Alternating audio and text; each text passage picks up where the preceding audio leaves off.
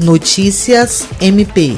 Na condição de vice-presidente do Grupo Nacional de Combate às Organizações Criminosas do Ministério Público Brasileiro, a Procuradora-Geral de Justiça do Ministério Público do Estado do Acre, Cátia Rejane de Araújo Rodrigues, participou nesta quinta-feira, 22 de outubro, em Brasília, de uma reunião do grupo para tratar sobre o projeto de desenvolvimento de um sistema informatizado de auxílio à investigação. O projeto foi apresentado pela Comissão de Enfrentamento à Corrupção do Conselho Nacional do Ministério Público. O Procurador-Geral Adjunto para Assuntos Jurídicos do MPAC, Sami Barbosa Lopes, também participou da agenda. A plataforma está sendo desenvolvida pelo CNMP com apoio da Secretaria de Tecnologia da Informação do órgão. O Genecoc será parceiro no desenvolvimento da base de dados e das informações que constatarão no sistema, que tem previsão de implementação em 2021. Jean Oliveira, para a Agência de Notícias do Ministério Público do Estado do Acre.